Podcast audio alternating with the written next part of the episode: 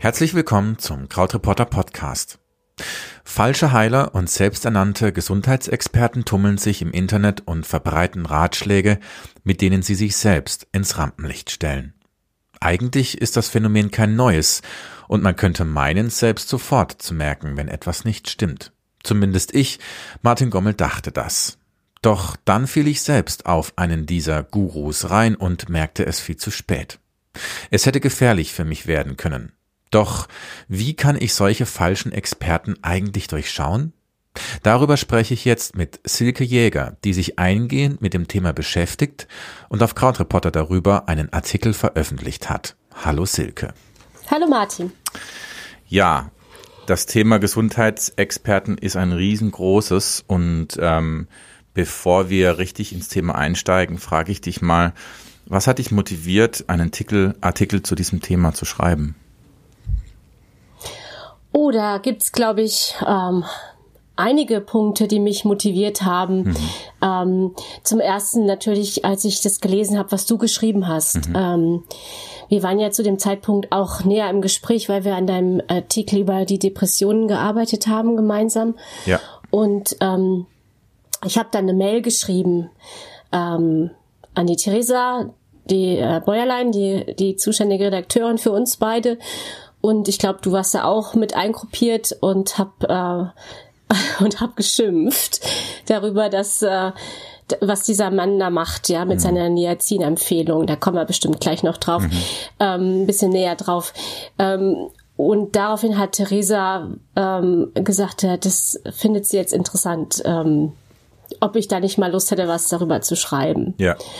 Ähm, so, das war jetzt die ganz aktuelle Motivation dazu. Und ähm, dann haben dann dann haben sich alle eigentlich gewünscht, dass das nicht jetzt so ein sachlicher Text wird, natürlich, sondern dass es auch ähm, schon klar wird, ähm, dass da Emotionen im Spiel sind. Mhm. Und ähm, da habe ich hab ich auch deshalb einige Emotionen, weil ich auch selber ähm, schon in der Familie einfach so eine Geschichte habe, wo ich im Nachhinein ähm, ja denke, dass das ist schlecht gelaufen. Da habe ich, äh, da habe ich auch aus Verzweiflung heraus Entscheidungen getroffen, die ich jetzt nicht mehr treffen würde.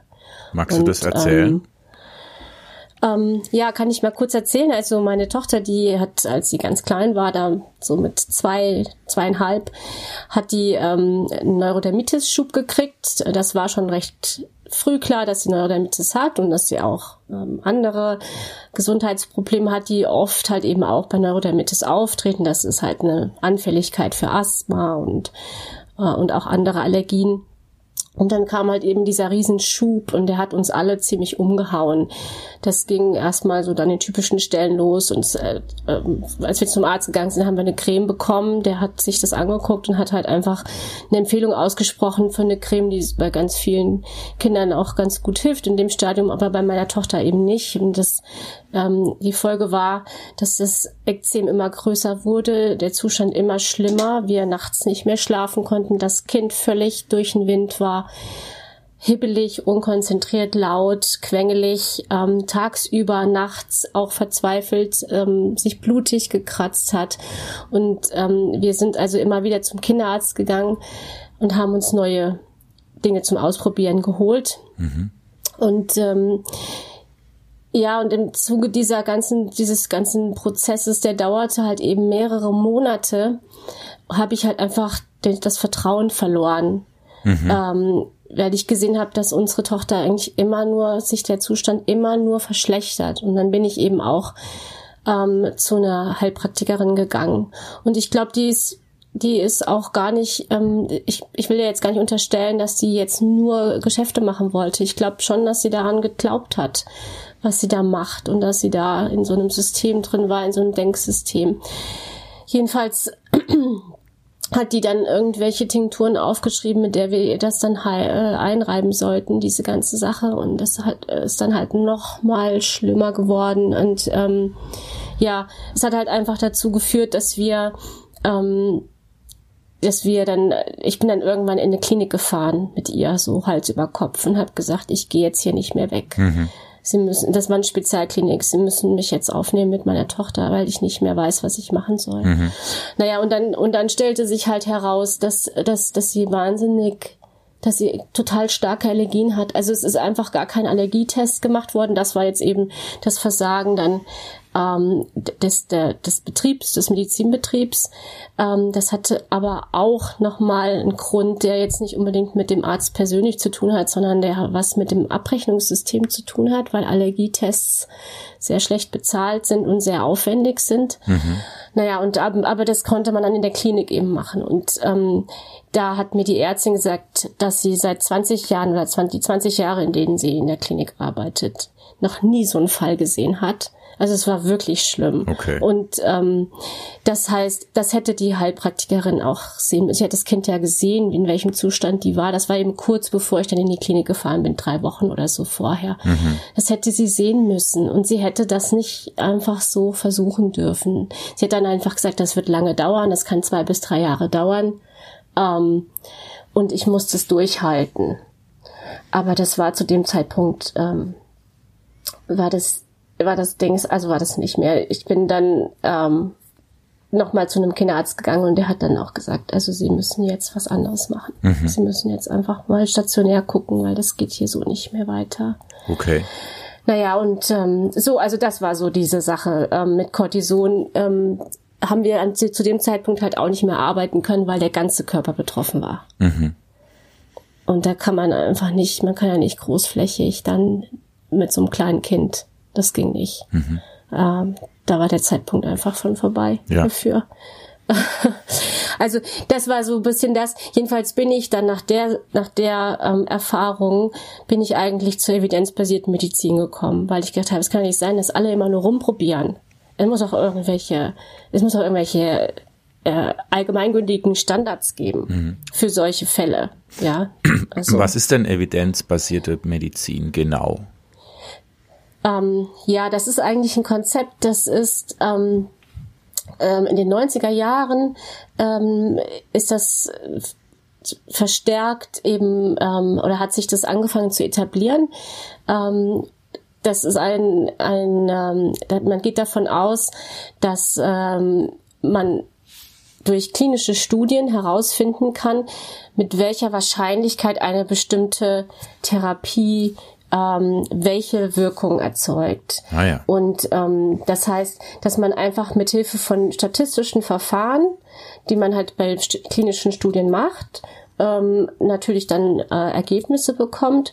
Und bei der evidenzbasierten Medizin versucht man halt eben ähm, möglichst viele Studien einzubeziehen zu der gleichen Fragestellung, so dass man einfach eine ganz relativ hohe Probandenzahl hat und damit die, diese Aussagen ähm, gesicherter sind, die man trifft. Mhm. Man wird niemals sagen, diese Therapie hilft immer, das kann niemand. Man kann einfach nur sagen, die Therapie hat eine Wahrscheinlichkeit, diesen Nutzen in, zu erzeugen und da hat eine Wahrscheinlichkeit, dieses Risiko zu haben.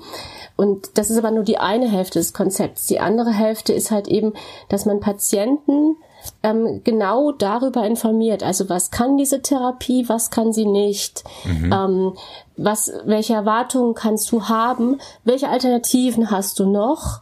Ähm, und was passiert, wenn du dann nichts machst? Also das ist eigentlich das, was so in so ein Aufklärungsgespräch gehört im Rahmen dieses Konzepts, weil man möchte, dass die Patienten einfach diesen Therapieweg mitgehen und ähm, mitbestreiten, weil weil es sonst ja gar keinen Sinn hat. Ja, das geht ja nicht um den Arzt oder oder denjenigen, der die Therapie entwickelt hat, sondern es geht ja um die Patienten.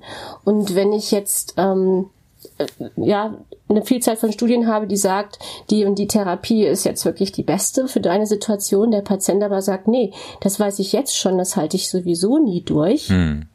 Dann ähm, hat das keinen Sinn, mhm. diese Therapie anzuwenden, sondern dann muss man nach einer Alternative suchen. Ja.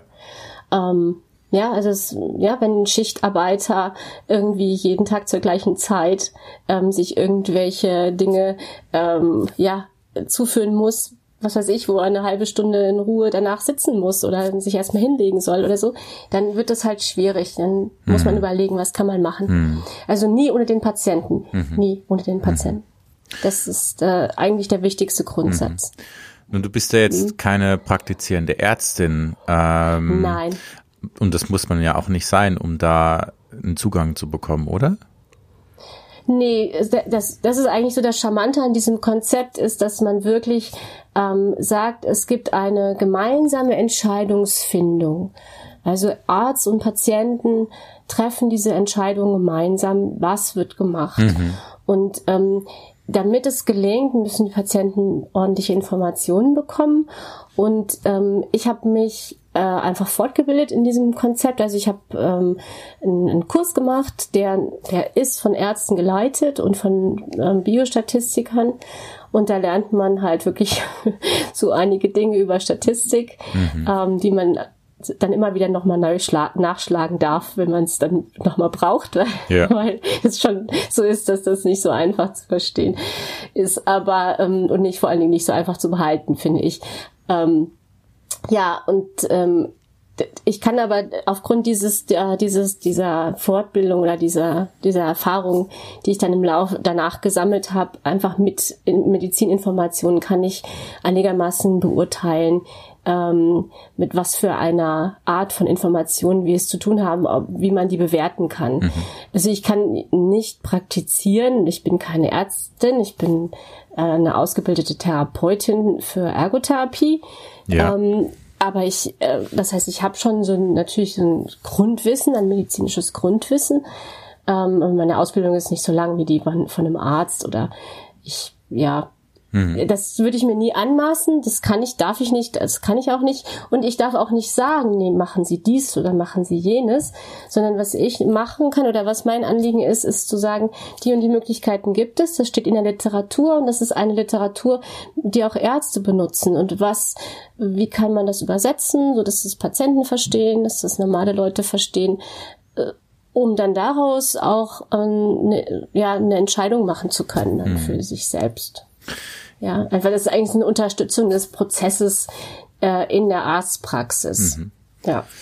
Ja, an der Stelle denke ich, dass es, ähm, das hört sich gut an und es hört sich für mich an wie so ein bisschen wie die Lösung für einen Durchblick behalten in diesem ganzen Schlamassel an Naturheilverfahren, an ja so Heilungsgurus und diesen ganzen Trends auch, die permanent also in meinem Fall um mich rum sind, in meiner Blase.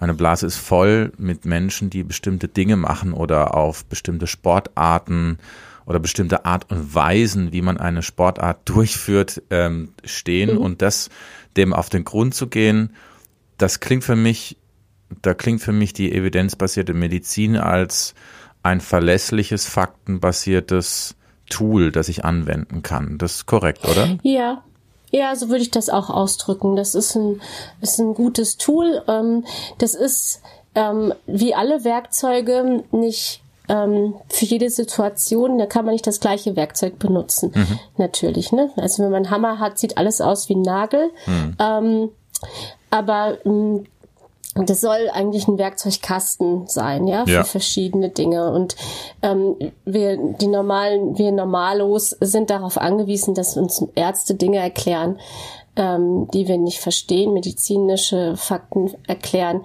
ähm, und aber eben auch erklären, wie sie dazu kommen, zu diesem Wissen. Hm. Und das ist etwas, was ich auch eigentlich als meinen Leitgedanken für meine Arbeit äh, im Journalismus sehe, dass ähm, mir liegt es dran, dass, dass Menschen nachvollziehen können, wie bin ich denn jetzt zu dieser Behauptung gekommen? Ja. Und wie sicher ist denn das eigentlich? Mhm. Ja, was muss man denn sagen? Und bei Wissenschaft ist halt leider so, dass sie ja natürlich auch ähm, immer im Fluss ist. Also es gibt eigentlich immer nur Zwischenergebnisse, ja. Ähm, und das entspricht natürlich nicht unbedingt der Erwartungen, die man so als Patient hat, ähm, vor allem wenn es einem schlecht geht, möchte man ja gerne eine wasserdichte Lösung haben. Mhm. Und ähm, man muss halt ehrlicherweise sagen, dass, dass das äh, in der Medizin halt meistens nicht der Fall ist, dass, dass, dass, dass man eigentlich auch danach gehen kann, wenn jemand einem verspricht, das hilft jetzt 100 Prozent. Ähm, ja, da würde ich schon ein bisschen hellhörig mhm. werden und würde sagen, okay, ja, wie kommst du da jetzt drauf? Mhm. mhm. Ähm, und das ist halt gerade in dieser, in diesen Kreisen, wo, wo, wo gerne halt eben auch dann so eine Lösung verkauft wird für verschiedene ähm, Zipperlein, Krankheiten, ähm, so, ein, so ein Rundumschlag. Also hm, da, das ist eigentlich immer ein ganz gutes Indiz dafür, dass da irgendwas nicht stimmen hm. kann. An ja. der Stelle muss ich auch mal ausholen für unsere Hörerinnen und Hörer, die ähm, die Prämisse dieses äh, Artikels und auch dieses Gespräches noch nicht kennen, nämlich meine ja. Geschichte mit so einem Typen. Ähm, und zwar, ich habe, ich bin diagnostiziert mit chronischer Depression und habe vor ein paar Jahren wirklich nach allen möglichen Mitteln gesucht, wie ich wegkommen kann von der Depression. Und ähm, irgendwann habe ich auch ähm, äh, Selbsthypnose ausprobiert und wirklich auch ein paar verrückte Dinge angestellt, weil wenn man verzweifelt ist, dann, dann versucht man auch Sachen einfach, um sie auszuprobieren und um hinterher zu wissen, ob es funktioniert oder nicht.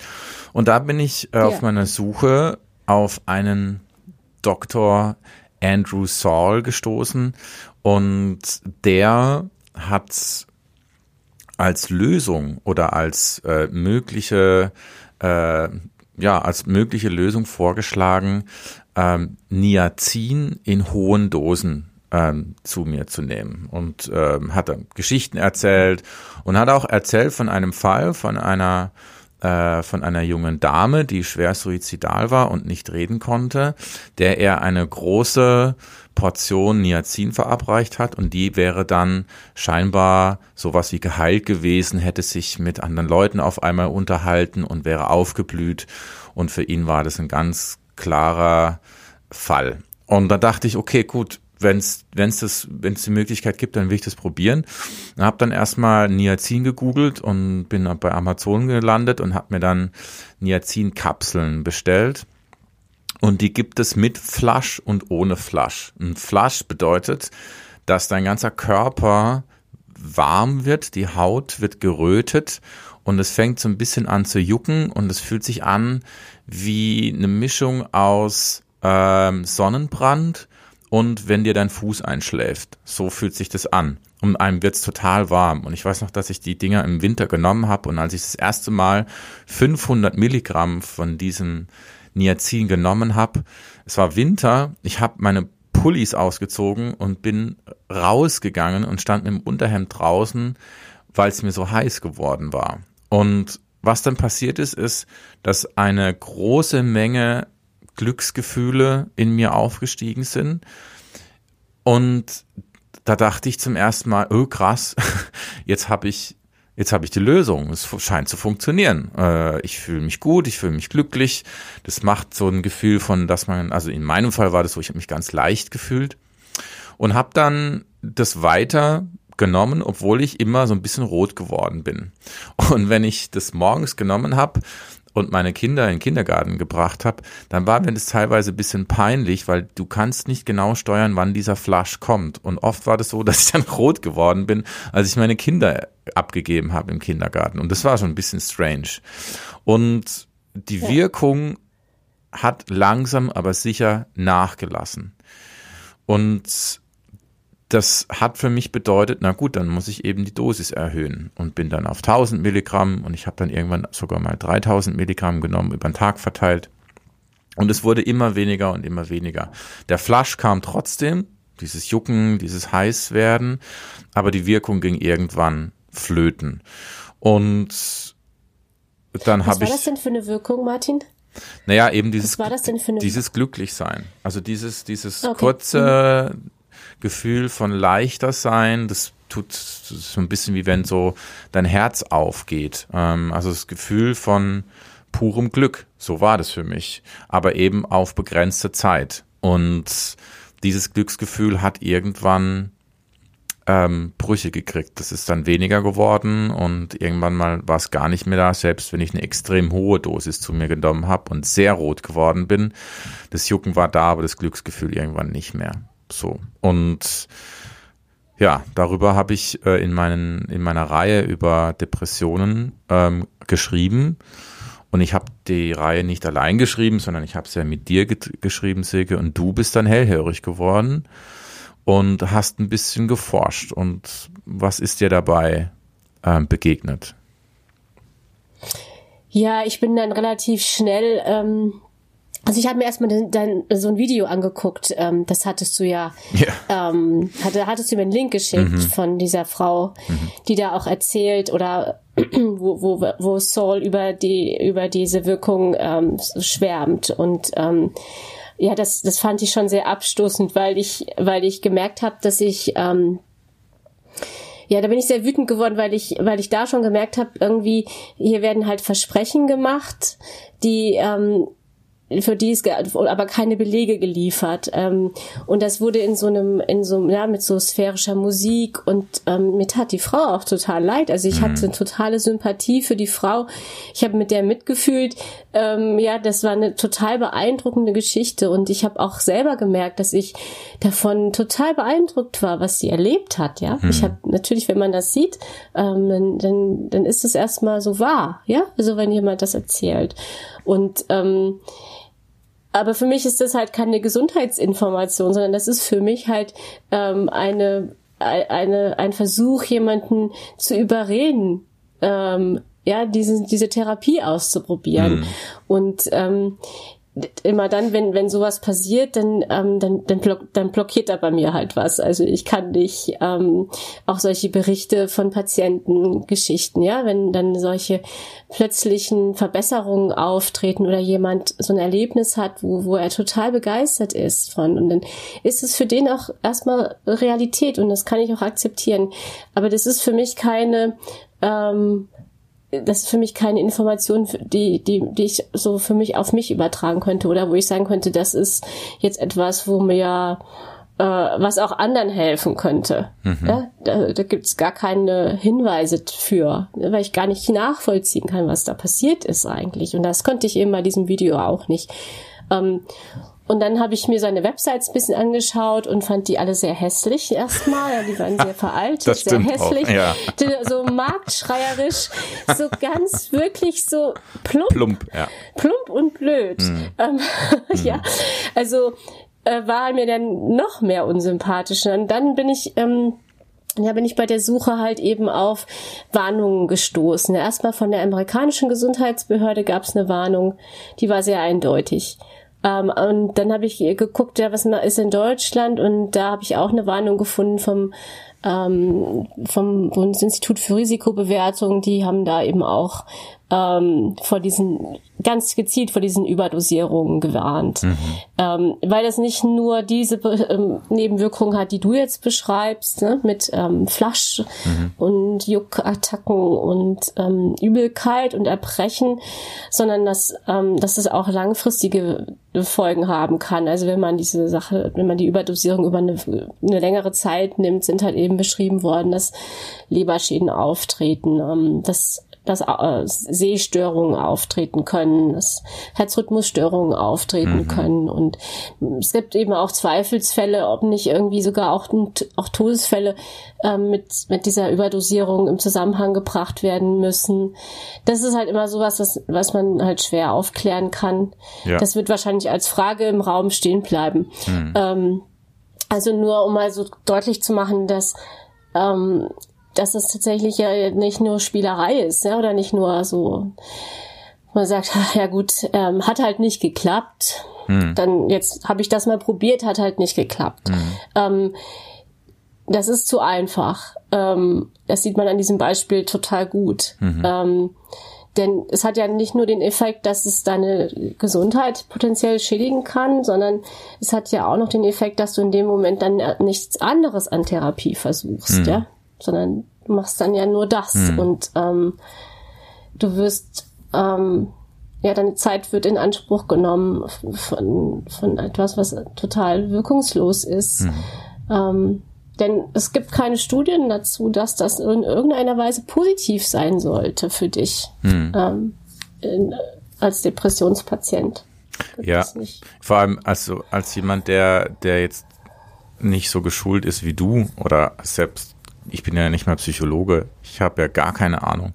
Ich bin einfach nur Betroffener und kann. Ja, du hast, bist damit Experte für deine eigene Situation. Genau, das ne? kann ich, das, das kann ja. ich beurteilen. Ja. Ähm, Ja. Aber ich kann halt schlecht beurteilen, welche Stoffe bei mir was auslösen, außer ich nehme sie einfach.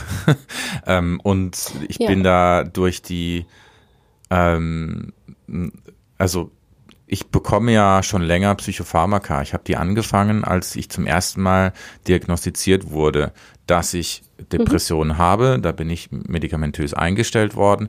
Und da hat man so eine Nähe zur, zu, zu Pillen, die kriegt man dadurch einfach, weil man merkt, okay, mit diesen Psychopharmaka geht's mir ein bisschen besser.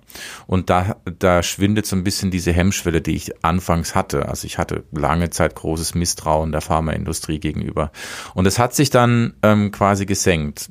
Natürlich habe ich diese Psychopharmaka nicht von irgendwelchen wilden Gurus empfohlen bekommen, sondern in der Klinik, in der ich war.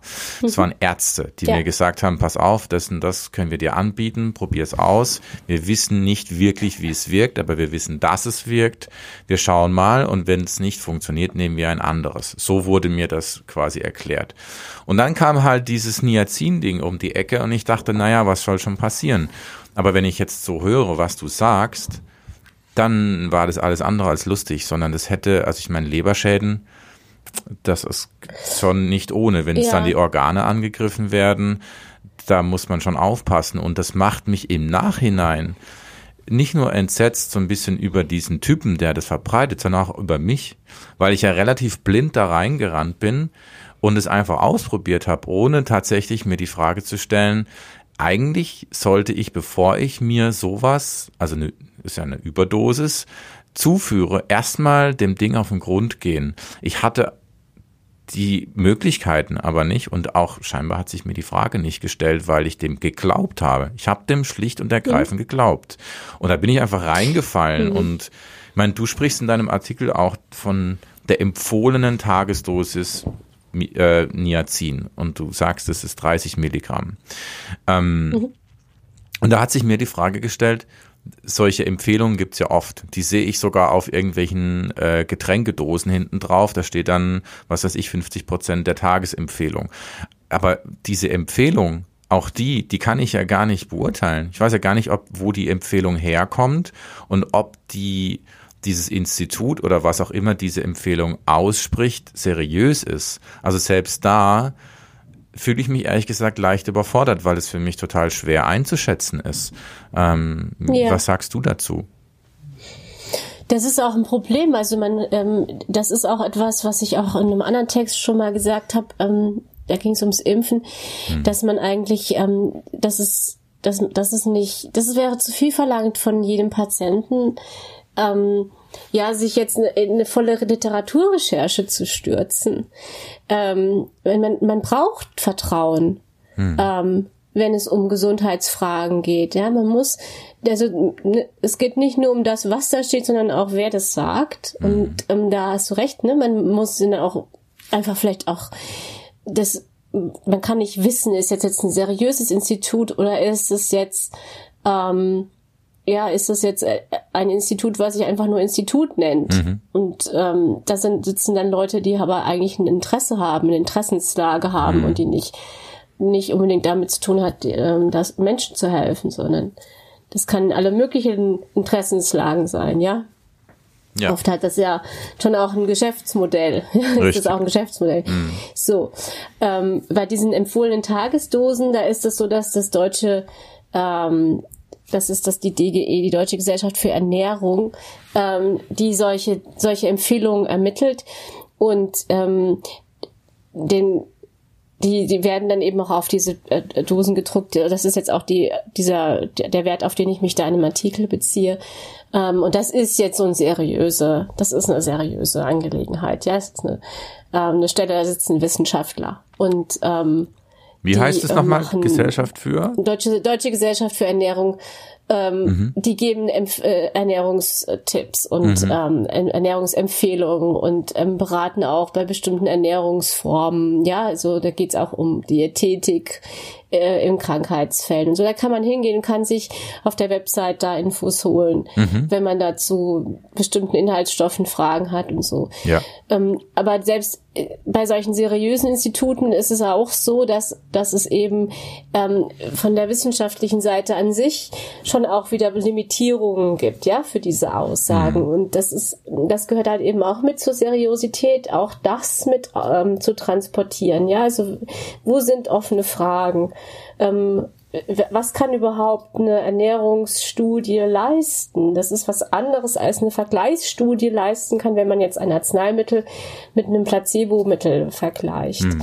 Ähm, das sind andere Voraussetzungen. Es ist schon wieder sehr ähm, detailreiche Wissenschaftskenntnisse, die man da braucht, um das dann wieder beurteilen mhm. zu können, ja, weil man durchaus die Frage stellen kann, was wie, wie, wie muss man denn jetzt mit diesen Empfehlungswerten umgehen? Mhm. Ja, das ist ja dann auch wieder individuell. Mhm. Da weiß man auch noch nicht so ganz, wie wert, verwerten da Menschen, unterschiedliche Menschen diese, ähm, Nähr, diese Nährstoffe. Ja, mhm. ist, kann man das immer so sagen? Kann das, stimmt das immer so? Also da muss man auch sagen, naja, das sind Richtwerte. Mhm. Ne? Mhm. Mit nach denen kann man sich orientieren, mhm. aber man sollte die Zahlen jetzt nicht zu ernst nehmen. Ja. Immer. Okay. Ja? Das ist, das ist zum Beispiel bei dieser Sache jetzt so ein Fall. Aber das ist halt so ein grundsätzliches Problem, ja, wie, wie, ähm, wie gehe ich denn mit diesen Infos um? Und da ist halt das im Internet immer so auch so schwierig. Richtig. Ähm, ne, da kann ich als Leser, ähm, da, da, da suche ich so immer nach Dingen, die nicht dastehen. Hm, richtig. Mhm. Ja, das ist schwer. Mhm. Also ist leichter äh, zu scannen, was steht da. Mhm. Ähm, aber wenn jetzt zum Beispiel, wenn jetzt zum Beispiel, ich gucke mir immer zuerst das Impressum an. Ja, von so einer ah. Gesundheitsseite. Ich gucke ah, ja. mir immer zuerst an, wer schreibt das. Mhm. Das ist der erste Gang, den ich mache. Mhm. Und ich gucke mir ähm, und ich gucke mir auch an, ob die ähm, Quellen verlinken, ja, weil seriöse Gesundheitsinfos ähm, behaupten nicht nur etwas, sondern sie belegen das auch nach Möglichkeit. Ich gucke mir an, ob die Quellen verlinken. Ich gucke mir nicht immer alle Quellen an. Ich kann mir aber dann schon, ich kann dann aber schon sehen anhand der Quellen, die die zeigen, mhm. ob das jetzt in Ordnung geht. Mhm. Ja. Mhm. Ähm, und ich gucke mir an, ob sie auch Risiken mit vorstellen. Mhm. Das ist ein total wichtiges Kriterium. Also, weil jede Behandlung, die wirkt, hat auch irgendwelche Nebenwirkungen. Das wenn es keine gibt, hm, dann muss man sich überlegen, gibt es überhaupt auch eine Wirkung? okay. Mhm. Ja, ähm, also ja, das weil ist immer so ist interessant, sehr weil suspekt, ja. wenn es keine Nebenwirkungen gibt, mm. angeblich. Mm, ganz suspekt. Ähm, ja. ich, ähm, wir haben jetzt sehr viel über Medizin gesprochen und sehr viel über seriöse Quellen. Ich würde mal gerne so ein mhm. bisschen praktisch werden, nämlich Mhm. Mach mal ein Beispiel. Als Kind ähm, habe ich, haben meine Eltern immer so mir empfohlen, eine Löffelspitze Vitamin C äh, in Form von im Pulver Ascorbinsäure wäre gut mhm. einmal am Tag. Ähm, mhm. Und das habe ich auch gemacht. Ich fand es immer so ein bisschen lustig, weil das saumäßig sauer ist. Und ab und zu mhm. habe ich dann auch mal in eine Zitrone gebissen, einfach weil ich wissen wollte, wie das ist. Und das war ungefähr gleich viel wert. So. Und Vitamin C in, äh, in größeren Mengen oder in kleineren Mengen, das eckt so an diesen, an dieses große Universum der Nahrungsergänzungsmittel an. Und, ja. und das ist ja echt ein Riesending. Also, ähm, was es ich, ich glaube, ich kenne wenig Menschen, die gar keine Nahrungsergänzungsmittel zu sich nehmen, weil, ja. und selbst wenn es nur Vitamin C ist oder wenn man sagt, ach nee, ich brauche heute wieder meine 300 Gramm Magnesium, ähm, mhm. ist es überall präsent und da, ich habe mich auch mal ein bisschen umgehört in meinem Freundeskreis, in der Redaktion, bei Freunden von Freunden und habe mal so nachgefragt, was macht ihr denn? Und ich habe echt große Augen gekriegt. Also da kam dann Akupunktur, da kam dann Chakren, da kam dann ähm, Algen, Kapseln, Superfoods, Ingwer-Shots. Ich wusste gar nicht, was es ist. Das ist, also es ist konzentrierter Ingwer, den man zu sich nimmt und Heilsteine, Chiasamen, Fischöl und ein ganz großes Ding war dann quasi Kokosöl, mit dem man sich die Zähne putzen kann, mit dem man sich die eine Haarkur machen kann. Das ist, wäre gut gegen Zellulite und gegen Dehnungsstreifen. So und äh, wenn ich, dann habe ich mir den Bereich Fitness angeguckt Und es ist ja unfassbar. Also gerade was, was Menschen, um Muskeln aufzubauen, zu sich nehmen, ähm, nur um besser zu trainieren, um hinterher schneller keinen Muskelkater zu haben und so weiter und so fort. Das ist ja unfassbar.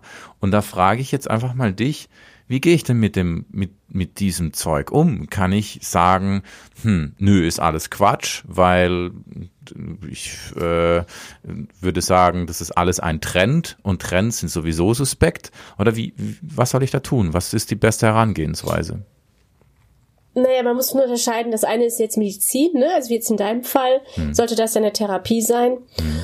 Und das andere, was jetzt, was du jetzt gesagt hast, also das meiste davon, das würde ich sagen, das gehört eher so zu Lifestyle ähm, äh, oder vielleicht noch höchstens zu diesem Präventionsgedanken. Ja, also mhm. ich will verhindern, dass ich jetzt eine Erkältung kriege diesen Winter. Mhm. Das mache ich dann also. Hm? Mhm.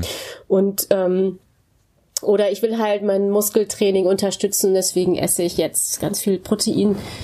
Mhm. Ähm, Proteinprodukte und ähm, mhm. das, weil ich nicht so viel ähm, mit der normalen Nahrung zu mir nehme, dann entscheide ich mich dafür sogar noch teuer solche Pulversachen zu kaufen. So. Ja. Also ich habe mich jetzt mit noch nicht mit allem, was du jetzt aufgezählt hast, eingehend beschäftigt, mhm. aber ähm, ist es halt immer so, dass ähm, dass bei diesen ganzen Sachen, die halt irgendwas verhindern sollen, ähm, da gibt's halt immer wenig wer also Informationen drüber, die man so man sagen kann, das weiß man gesichert. Ähm, mhm. Das das sind einfach, das ist vom Studiendesign her schwierig. Ähm, ja, weil es einfach viele Faktoren gibt, die jetzt zum Beispiel Einfluss nehmen können darauf, ob du jetzt im Winter eine Erkältung kriegst oder nicht. Also das ja. ist jetzt ja nicht nur wie viel Vitamin C oder Zink oder so du zu dir genommen hast. Ja, da ist sowieso die Frage, hm, wie, wie wirksam ist das eigentlich? Da gibt's auch große Fragezeichen. ähm, sondern weil es halt einfach noch ganz viele andere Faktoren gibt. Ja, also ähm, wie, wie zum Beispiel, ja, wie, wie kalt ist es im Winter, ja, wie, mit wem, mit welchen Leuten hast du zu tun, ja, wie oft fährst du U-Bahn und Bus und mhm. wäschst dir danach nicht die Hände. Mhm. Ähm, es gibt ganz viele Faktoren, die bei solchen Fragen eine Rolle spielen. Das ist sehr, sehr schwierig, da Studien aufzulegen, mhm. die halt dann da gesicherte mhm. Infos bieten. Und deswegen ist das halt auch so ein Markt, ähm, wo man auch sagt, das hat eigentlich mit Medizin jetzt nur bedingt zu tun. Das ist wirklich mehr so dieses Wellness, äh, Lifestyle. Also so, mhm. naja, manche sagen, ja, wäre jetzt ja nicht mehr so, nicht, weil es nicht mehr so eine Religion hat nicht mehr so einen Stellenwert in unserer Gesellschaft, dann suchen wir uns Ersatzreligionen und, mhm. und dann wird halt das auch manchmal so als Beispiel dafür mhm. herangezogen für so eine Ersatzreligion, ja, dass man halt sagt, ja, man glaubt halt dran, dass ne, solche unterstützenden Maßnahmen einen gesünder erhalten. Und mhm. dann spürt man für sich selber ja auch eine Wirkung manchmal, ja, dass, dass man sich mit mehr Energie geladen fühlt oder, ja, das, das, und das ist dann in dem Moment ja auch so. Dann ist es wahr, ja. Man kann mhm. nur halt, man darf halt nicht den Fehler machen zu sagen, ähm, das hat jetzt aber nur damit zu tun, dass ich jetzt diese Ingwer-Shots immer nehme. Ja. Ähm, da muss man so ein bisschen selbstkritisch sich fragen, was man vielleicht noch geändert hat in der ganzen Zeit, mhm. ja, seitdem man das angefangen hat zu nehmen. Mhm. Vielleicht ist man ja auch mehr spazieren gegangen oder keine Ahnung mhm. was. Mhm. Ne? Also oft haben Menschen, wenn die so was ändern wollen in ihrem Leben, dann ändern die auch mehrere Dinge gleichzeitig. Mhm. Ähm, mhm. und sehen dann aber nicht unbedingt nur das eine, also sehen dann manchmal nur auf diesen einen Aspekt, ja, und denken dann, das hat jetzt nur damit zu tun, dass ich jetzt auch, dass ich jetzt Ingwer-Shots nehme. Also, keine Ahnung. ja, ich möchte nochmal beim Thema Globuli einsteigen, weil das scheint mir wichtig zu sein. Ich kenne eine Menge Leute, die schwören darauf ähm, und die haben quasi für jedes Wehwehchen, sage ich jetzt mal in Anführungszeichen, haben die ein Mittel, ähm, das scheinbar wirkt. Und diese Globuli-Dinger, die sind, die sind, äh, die sind super kleine Kügelchen. Und Menschen schwören darauf, dass wenn man eine gewisse Menge davon nimmt, dass die dann auch wirklich wirken. Und manchmal wird sogar mit so einem Augenzwinkern dann kommuniziert, ja, ja, ich weiß, da muss man schon auch ein bisschen dran glauben, aber die wirken wirklich. Und ähm, äh, auf mich wirkt das alles ein bisschen wie Aberglauben. Das hat so leicht religiöse Züge, weil man diesen Kügelchen natürlich ein Wunder zuschreibt. Und äh, ähm, ich, ich nehme das den Menschen einfach nicht ab. Ich nehme denen ab, dass es wirkt. Und ich nehme den Menschen ab, dass sie daran glauben. Ja, aber dass es diese Kügelchen wirklich sind, da habe ich meine Zweifel. Wie siehst du das?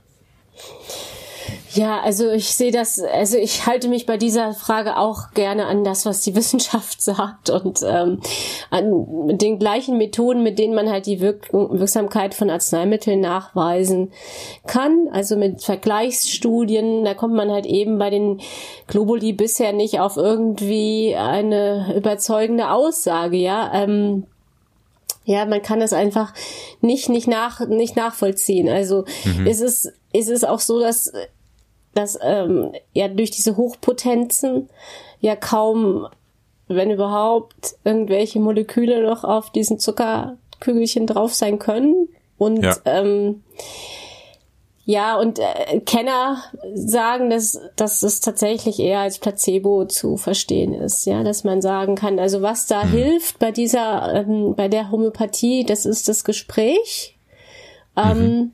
beim Arzt, der das verordnet. Das dürfen ja leider Ärzte auch oder machen auch viele Ärzte, dass sie Homöopathie geben, obwohl ähm, es halt eigentlich nach den Kriterien der modernen Medizin dann wirklich hochproblematisch ist, wenn man sagt, hm, da gibt es keine Studienlage dazu, die das wirklich ähm, ähm, nahelegt, dass man jetzt damit arbeitet, dann könnte man ja noch sagen, okay, dann, dann äh, kann man es rechtfertigen damit, dass es halt einfach eine Placebo-Wirkung hat.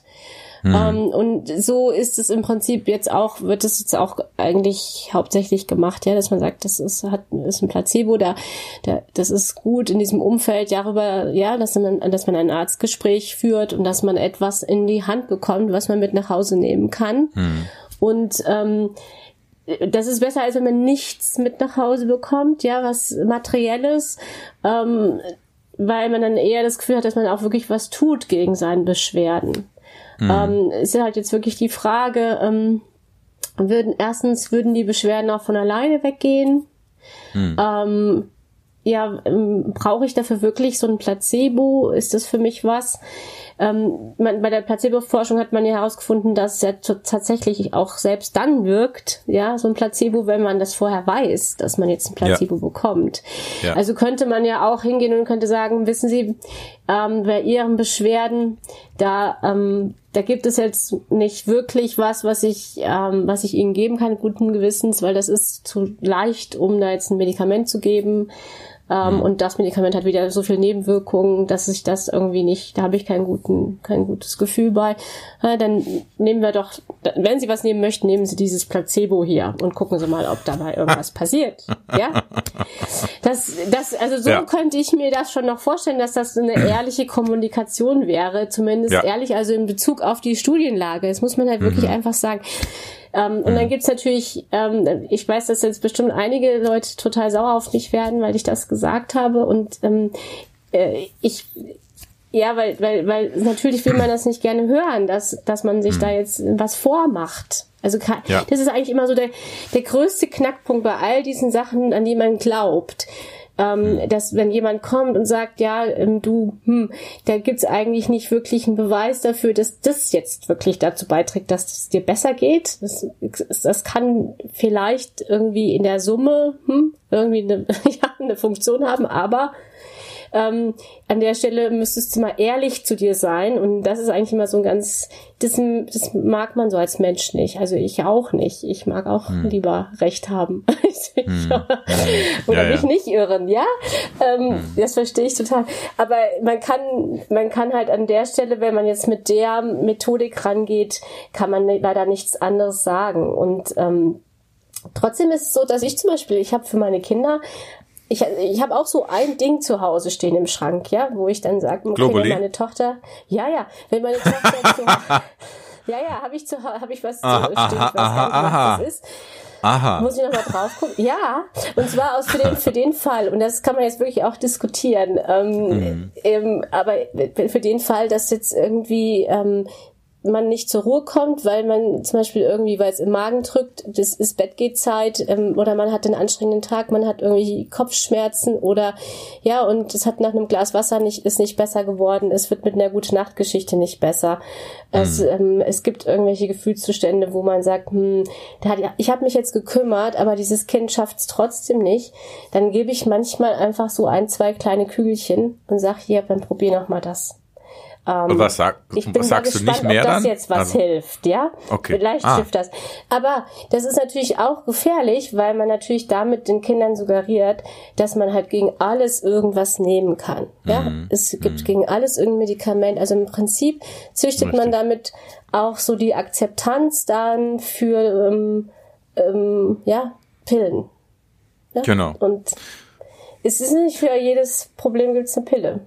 Mm. Ähm, ich meine, ja. ich habe, ich habe auch so ein Placebo-Erlebnis und deswegen bin ich an der Stelle, muss ich mal einhaken, weil ähm, ich, ha ich hatte sehr starke Flugangst und ich hatte bei meinen ersten Flügen immer das Gefühl, ich sterbe. Also wirklich, ich sterbe. Also sobald das Flugzeug in, äh, quasi abgehoben ist, war für mich klar, das ist mein letzter, mein letzter Tag.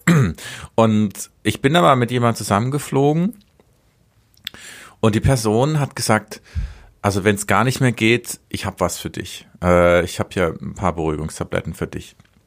Und ich bin an diesem Punkt wieder gekommen, habe gesagt, kannst du mir bitte was geben? Jetzt hat mir was gegeben. Und was dann passiert ist, hat mich erschüttert, weil ich bin ruhig geworden.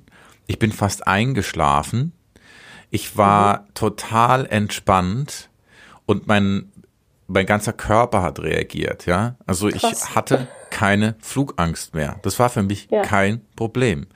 Und ja. als wir dann gelandet sind, hat die Person zu mir gesagt, dir ist schon klar, dass ich dir ein Placebo gegeben habe. Und da bin ich aus allen Wolken, also bin ich sprichwörtlich aus den Wolken gefallen, weil ich gedacht, das kann ich, das geht, das geht nicht. Mhm. Also es, es war mhm. für mich, das war für mich fast nicht möglich.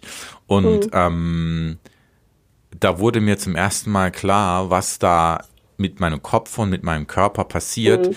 wenn ich von einer Sache überzeugt bin.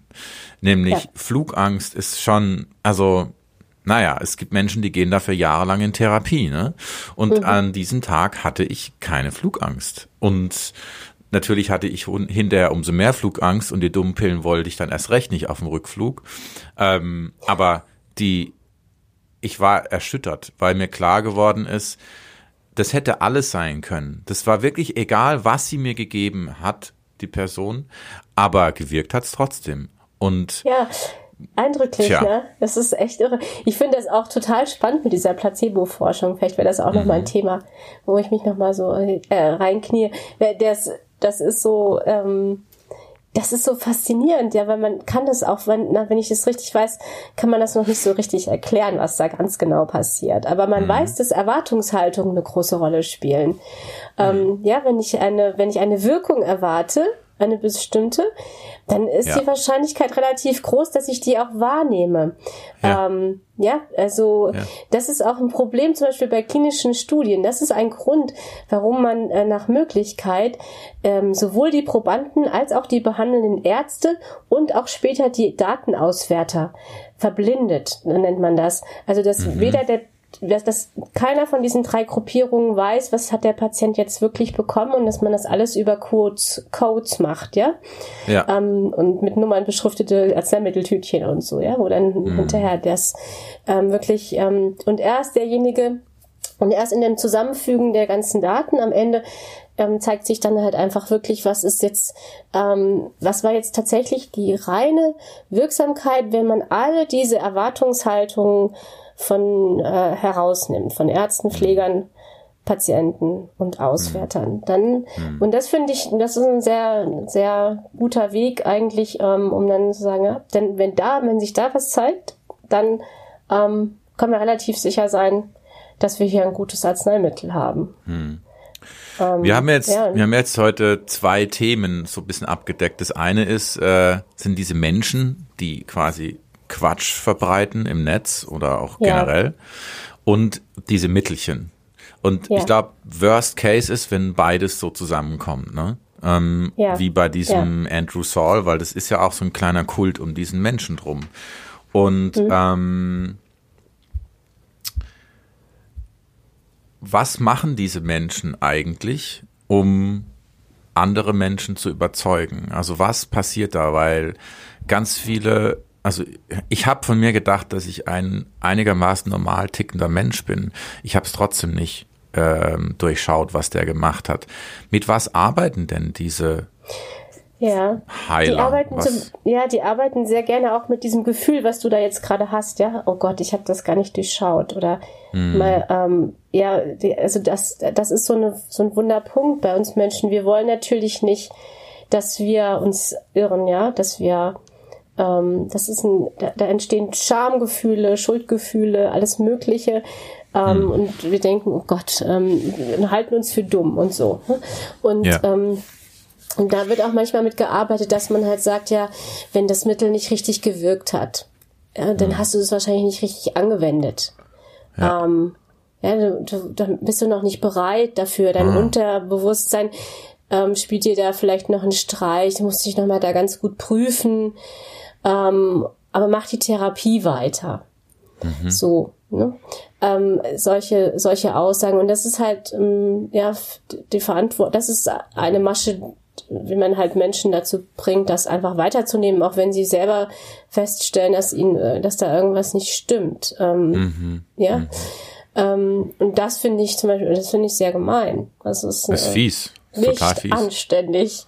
Ja. Nicht anständig. Ähm, ja. Darf man, darf man nicht machen.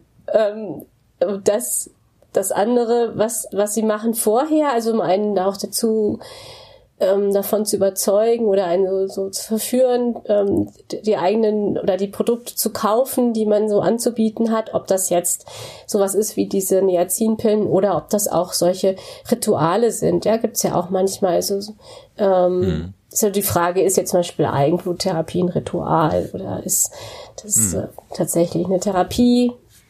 Ähm, gibt da noch mehr Beispiele, ja, ähm, wo man dann vielleicht irgendwie mit so Klangschalen arbeitet oder so. Und das ist dann wieder Wellness, ja, meiner Meinung nach, mhm. ähm, aber nicht, also das sollte man wirklich trennen, ja, was ist jetzt mhm. hier Medizin und was ist ist Wellness. Und ähm, viele, die diese Geschäftsinteressen haben, ja, und diese Nahrungsergänzungsmittel verkaufen und dann alle möglichen äh, Wirkungen versprechen, die das angeblich haben soll, und sich halt auch auf bestimmte Indikationen beziehen, also auf bestimmte Krankheiten, in denen das dann besonders gut wirkt, ähm, dann da ist es so, dass es oftmals so einen wahren Kern gibt, ja, wie jetzt zum Beispiel in diesem Niacin-Fall ja auch. Also Vitamin D3-Mangel hat man in Studien gesehen, ist tatsächlich bei manchen Depressionspatienten, dass sie einen Vitamin D3-Mangel hatten. Ja, bei schon diagnostizierten mhm. ähm, Depressionspatienten hat man das gesehen. Und ähm, dann äh, heißt es aber nicht im Umkehrschluss, dass äh, Vitamin D3 Überdosierung bei diesen Leuten irgendwelche Wirkung haben muss, ja, die mit der, die, die Depression verbessert. Das mhm. ist nicht ein Umkehrschluss, der zulässig ist. Das ist das Erste. Und das Zweite ist, dass es natürlich noch erst lange nicht heißt, dass alle Depressionspatienten einen unentdeckten Vitamin B3-Mangel haben. Ja. Ähm, was dann so gerne auch so äh, deklariert wird, ja. Ähm, mhm. und noch, noch weniger ist es so, dass wenn man dann diese Niacin-Überdosierung macht, ähm, dass es dann ähm, eben zu einem, zu, dass sich dann dieser Vitamin B3-Mangel ähm, ausgleicht, beziehungsweise dass das dann eben wirklich eine Therapie ist.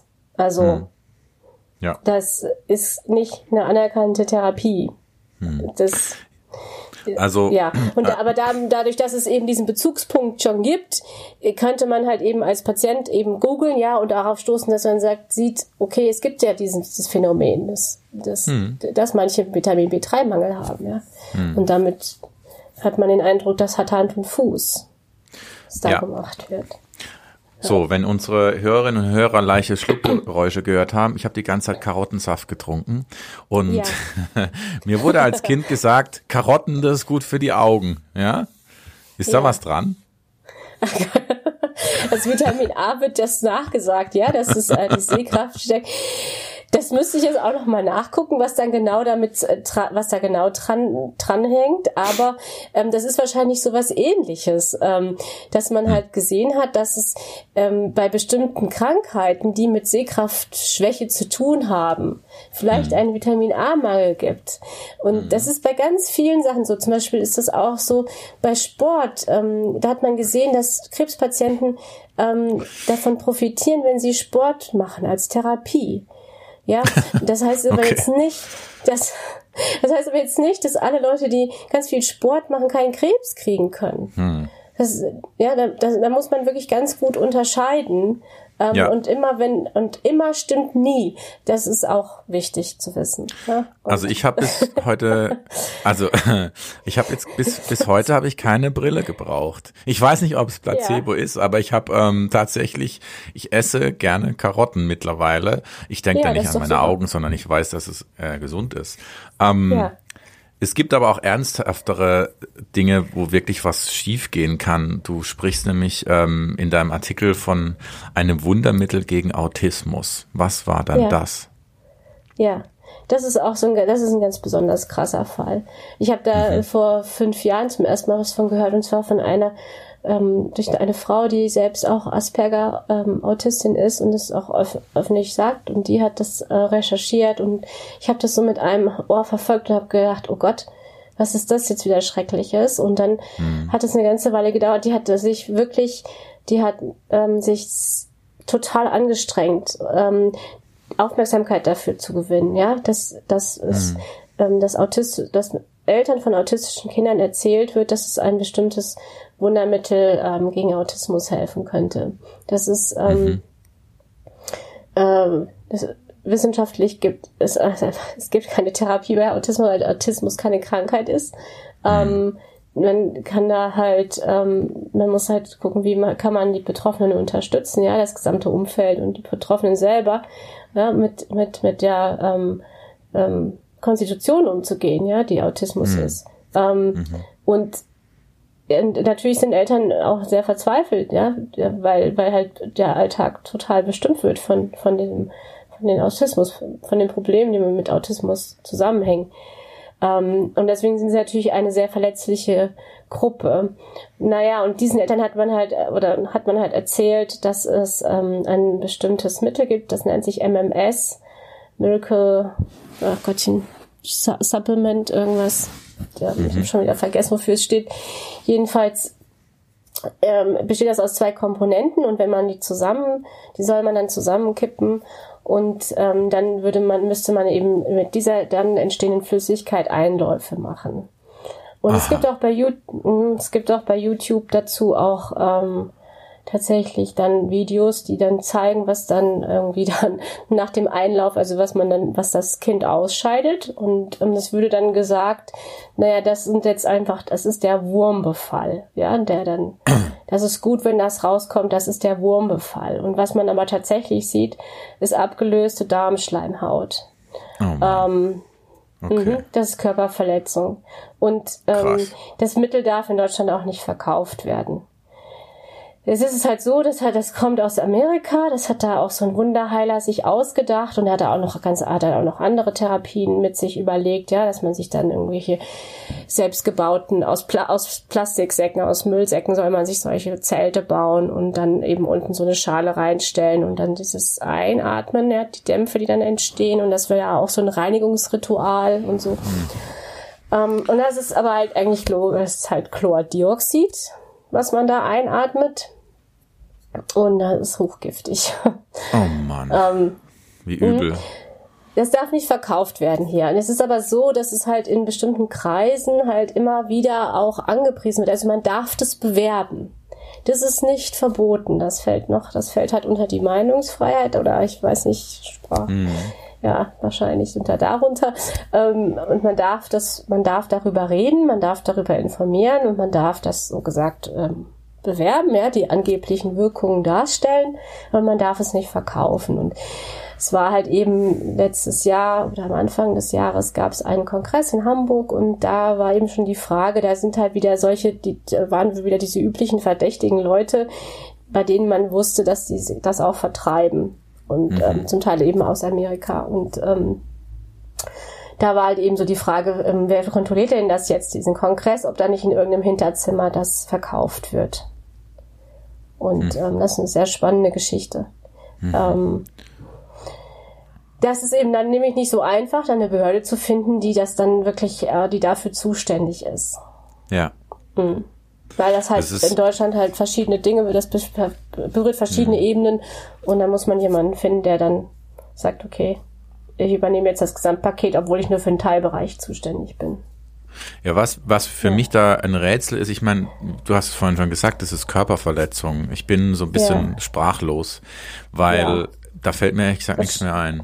Das ist, nee, das ist ein total ähm, extremer Fall. Das ist wirklich ein total extremer Fall. Und was ich mir, also welche Frage ich mir da auch stelle, ist, also wie wird sowas denn so bekannt, dass sowas tatsächlich bis nach Hamburg oder nach Deutschland generell um die Welt geht, weil ich weiß nicht, diese, diese Experimente mit diesen Mitteln, die gehen doch alle schief. Das ist doch nichts, was mal funktioniert. Also weil Autismus, wie du gesagt hast, ist nicht mal eine Krankheit. Also das heißt, ja. da gibt es kein Heilmittel dafür. Das frage ich mich schon. Wie kann das sein, dass so eine abstruse, gefährliche Methode so in Umlauf kommt? Ja, das ist Weil Placebo, die kannst du nehmen oder nicht, ne? Da ja, kannst du sagen, ja. naja, okay, dann nehme ich halt mal zehn, das macht keinen Unterschied, das ist keine Körperverletzung, aber das ist ja ätzendes Zeugs. Also das, das, äh, wenn du quasi, wenn das dein, deinen Magen angreift, das ist ja höchst gefährlich. Wie kommt so etwas in Umlauf? Ja, ähm, ich, ich kann dir das nicht ganz genau sagen, aber ich glaube, dass, hm. dass da schon eine Menge Sachen einfach zusammenkommen. Also einmal ist die Verzweiflung der Menschen natürlich, die, die da eine große Rolle spielt.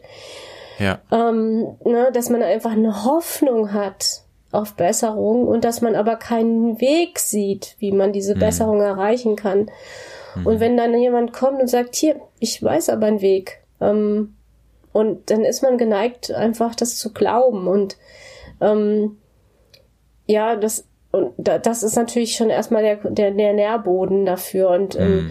durch das Internet ist es natürlich viel leichter geworden, halt auch die Massen zu erreichen. Ja, man ja. kann da mit SEO-Maßnahmen, man kann da mit Bots und Trollen arbeiten. Und das ist tats mm. wird tatsächlich auch gemacht, ja, das Impf, Impfgegner, ähm, ähm, diese Impfgegner ähm, oder Information oder so wie Impfgegner argumentieren, diese Dinge, die werden ähm, von Trollen und Bots weiterverbreitet hm. in den sozialen Medien, ja. Das heißt, hm. das, die, das wird ganz gezielt angeheizt. Da gibt es eine, eine, neue Untersuchung aus Amerika, die da Zahlen auch zu liefert. Ähm, hm. solche Dinge. Ich denke, hm. dass es auch über ähm, Selbsthilfeforen vielleicht auch ähm, ganz gut funktioniert und ich, ich glaube halt, dass eben auch durch ähm, ja, dass man natürlich, wenn man so eine bestimmte Krankheit hat, man lernt dann oder ein bestimmtes Problem hat, man lernt natürlich auch mehr Leute kennen, die das gleiche Problem haben und dann ja. Dann gibt es vielleicht so ein, so ein, so ein Effekt, ja, dass man halt ja, jetzt wie diesen, diesem Einläufen, ja, mit MMS, dass man halt sieht, okay, da kommen jetzt Würmer raus. Ähm, ja. ja. und man weiß nicht, dass das nicht Würmer sind. Ähm, hm. Und dann, ja, dann ist es natürlich extrem beeindruckend. Hm. Also, das ist natürlich so ein extrem, extreme Beeindruckung einen immer natürlich hm. viel stärker. Ähm, mhm ich glaube, dass da dass so eine Negativspirale auch dann schnell gibt. Mhm. Ähm, deswegen ist es so wichtig, dass dann da Leute hingehen und sagen, hier, ähm, nee, das sind keine Würmer, das ist was anderes, ja, das ist eure Darmschleimhaut. Und ähm, das könnte übrigens auch noch strafrechtlich ein Problem sein, ja. Ja. Ähm, ja. Mh. ja. Ja, zum Abschluss habe ich noch eine persönliche Frage zu einer Sache, die ich mache, von der ich glaube, dass sie mir hilft. ähm, und zwar, ja, es ist, ich glaube, es ist harmlos. Ähm, ich habe ähm, vor, ich glaube vor zwei Jahren habe ich angefangen, ähm, durch einen Tipp von einem Freund, äh, mich öfter mal kalt zu duschen und ähm, ja. quasi erst warm zu duschen, dann kalt, dann wieder warm. Und das ist, ich habe quasi an den Füßen angefangen, dann die Beine hoch und jedes Mal beim Duschen das quasi weiter gesteigert. Und irgendwann habe ich, habe ich gedacht, ach komm, Ich kann auch das warme Wasser sparen und das Schöne im Winter ist, wenn man kalt duscht, dann kann man den Spiegel benutzen. wunder, ja. wunder, wunder. Ähm, und das Interessante ist, ich habe seither, seitdem ich, also ich dusche nicht mehr warm, sondern nur noch kalt. Und das Interessante mhm. ist folgendes. Wenn ich, wenn ich das vorm Einschlafen mache, dann schlafe ich viel schneller ein. Das hat damit was zu tun, dass der Körper runterkühlt und da der Körper im Schlaf auch runterkühlt, ist man schneller in diesem Zustand. Also ich, das funktioniert bei mir. Was bei mir auch funktioniert ist, dass mein Immunsystem gefühlt fünfmal so stark ist. Ich weiß nicht, warum das so ist. Ich bin normalerweise alle zwei bis drei Monate mit irgendwas krank. Wirklich. Und seitdem ich quasi diese, diesen Schock meinem Körper zumute, ähm, ist es nicht mehr so. Und das ist nichts, wo, wo woran ich jetzt geglaubt habe oder wo ich dachte, das wird jetzt mein Immunsystem verändern. Überhaupt nicht. Das ist so ein Nebeneffekt. Ähm, ich bekomme keine Erkältungen mehr. Und das hat bestimmt was damit zu tun, dass der Körper lernt, sich schneller oder anders an Temperaturunterschiede zu gewöhnen. Das ist meine Idee und auch meine Theorie. Ich weiß, dass es was ist, was mir gut tut. Meistens schreie ich ein bisschen dabei, weil es einfach kalt ist. Ähm, und die Frage stellt sich, möchte ich hier jetzt mal stellen, ist es kompletter Humbug oder ist da vielleicht doch ein bisschen was Nachvollziehbares dran? Ja, du könntest ja jetzt nach Finnland ziehen und dann dich mit den Sauna äh, Fans ja. da. Ja, ja. ähm, nee, ich glaube, da ist schon tatsächlich was dran. Also das, das Immunsystem ist ja was äh, total faszinierendes und ähm, es mhm. lernt, ja. Das, ähm, mhm. Wenn man das reizt und dann, ja, so, solche positiven Reize, also wo, sie, wo es aktiviert wird, ähm, ich glaube, dass es dann einem, ja, vielleicht einfach auch eine höhere Aktivität deines Immunsystems ähm, bewirken kann. Mhm. Das, das, das glaube ich jetzt einfach mal so. Ich, mhm. oder würde ich vermuten, dass das dahinter steckt. Ähm, mhm. Ansonsten, ähm, ja, gibt's halt noch diesen, diesen Effekt, ne, dass, dass natürlich bei Kälte sich die, die äh, Gefäße zusammenziehen. Ja. Ähm, und bei Wärme wieder ausdehnen. Das heißt, du hast äh, genau. das drin. Das ist auch ein Training einfach für, für die, die kleinen Muskeln in den Gefäßwänden. Mhm. Ähm, und ähm, so dass wenn du dann tatsächlich raus in die Kälte gehst, die vielleicht auch einfach besser darauf reagieren können. Mhm. Ähm, und ähm, dann das, das, aber das ist nur eine Vermutung. Ich weiß nicht. Also ja. ich würde mal ja. sagen, das ist jetzt ähm, keine, keine, keine Medizin, sondern mehr Wellness, ja. ja, ja. In dem Bereich Lifestyle Wellness.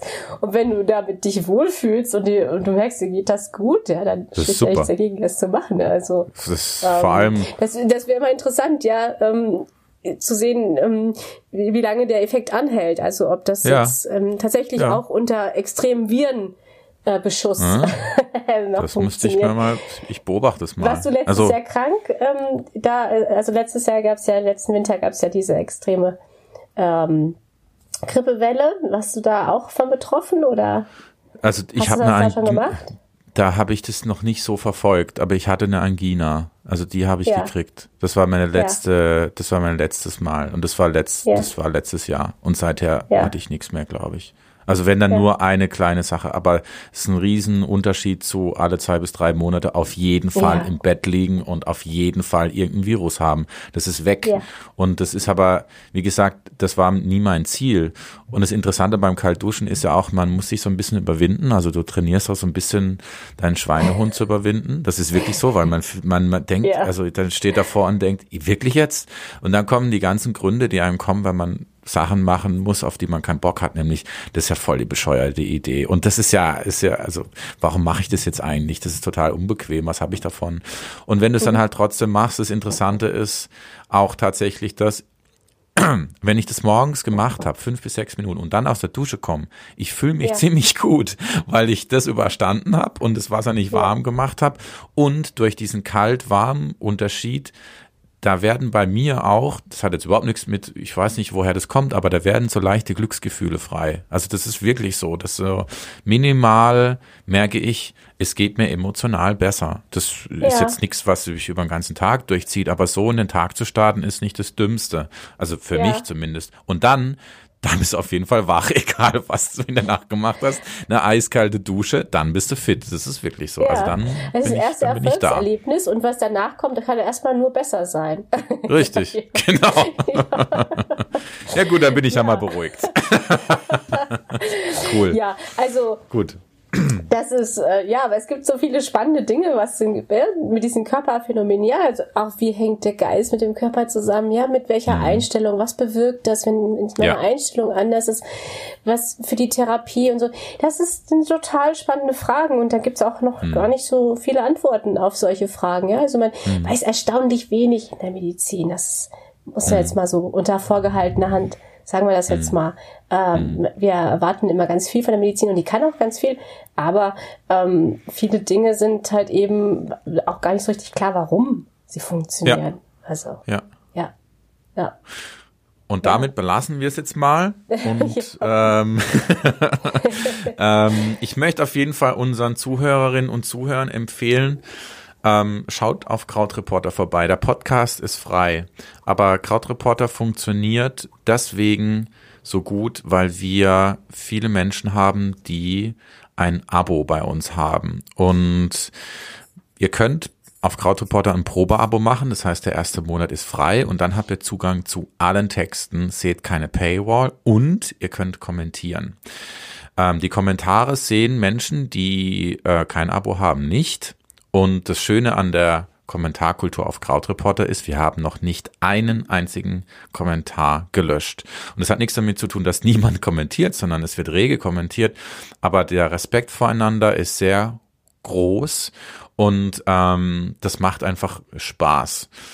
Und ähm, dieses Abo-Modell ermöglicht uns auch, völlig frei von Werbung zu sein. Das heißt, wir haben keine Banner auf der Webseite und ihr werdet auch nicht durch irgendwelchen welche Pop-ups belästigt. Ihr müsst, ihr könnt euren Adblocker auslassen auf Krautreporter. Das ist sehr, sehr angenehm. Genau die Werbung für Krautreporter, ich bin der Einzige, der das machen darf, deswegen mache ich das und ich mache das jetzt am Schluss dieses Podcasts, nämlich ich möchte euch auch empfehlen, den kompletten Artikel von Silke zu lesen, ähm, weil wir haben hier im Podcast nur so ein paar Dinge besprochen, die da drin vorkommen und ja, möchte ich euch einfach nahelegen. Und bei dir, Silke, bedanke ich mich jetzt für das tolle Gespräch.